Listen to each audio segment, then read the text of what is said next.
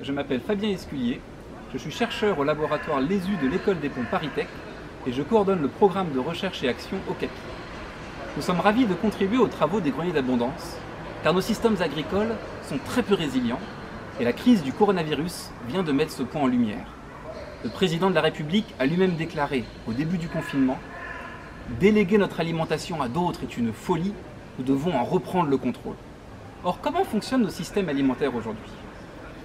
Les plantes cultivées, pour se nourrir, puisent des nutriments dans le sol. Pour apporter ces nutriments au sol, notre système alimentaire repose essentiellement sur des engrais de synthèse.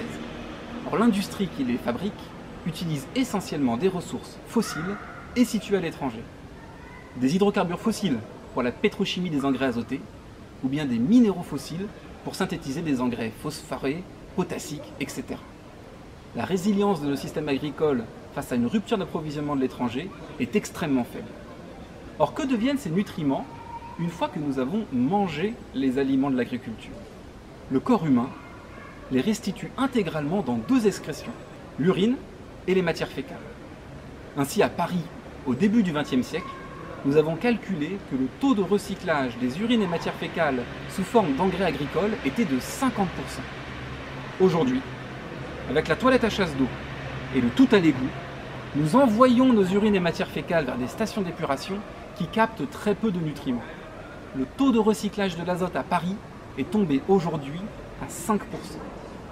Nous avons développé un système aberrant et très peu résilient dans lequel on importe des minéraux fossiles, des ressources fossiles pour produire nos engrais, et on ne récupère pas les nutriments que le corps excrète naturellement.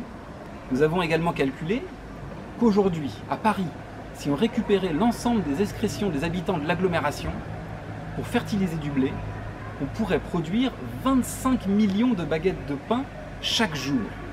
Il convient donc de trouver des systèmes qui permettent de valoriser nos excrétions sous forme de matières fertilisantes agricoles.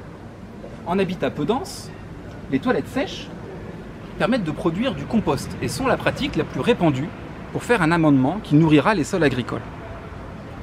En habitat dense, nous nous intéressons particulièrement à la séparation à la source de l'urine.